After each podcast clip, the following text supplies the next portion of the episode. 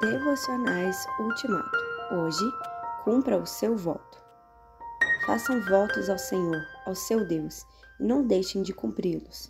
Salmo 76, 11. O salmista tem uma preocupação enorme e contínua com o cumprimento dos votos feitos a Deus. Parece uma ideia fixa. Várias vezes ele reforça a mesma promessa: Cumprirei os votos que te fiz, ó Deus. Salmo 56, 12 66, 17, 116, 14 e 18. Uma vez declara que estará sempre cantando louvores ao nome de Deus, cumprindo os seus votos cada dia.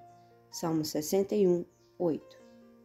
Outra vez coloca o verbo na primeira pessoa do plural e garante em oração: Os votos que te fazemos serão cumpridos.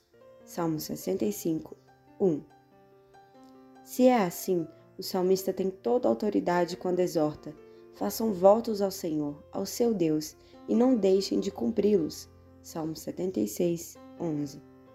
Antes, ele havia dito a mesma coisa: ofereça a Deus em sacrifício a sua gratidão, cumpra os seus votos para com o Altíssimo. Salmo 50, 14. Essa questão de fazer votos e não cumpri-los é muito séria.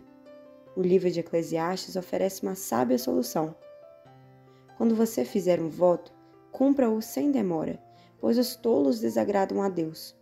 Cumpra o seu voto. É melhor não fazer voto do que fazer e não cumprir. Não permita que sua boca o faça pecar. E não diga ao mensageiro de Deus: O meu voto foi um engano.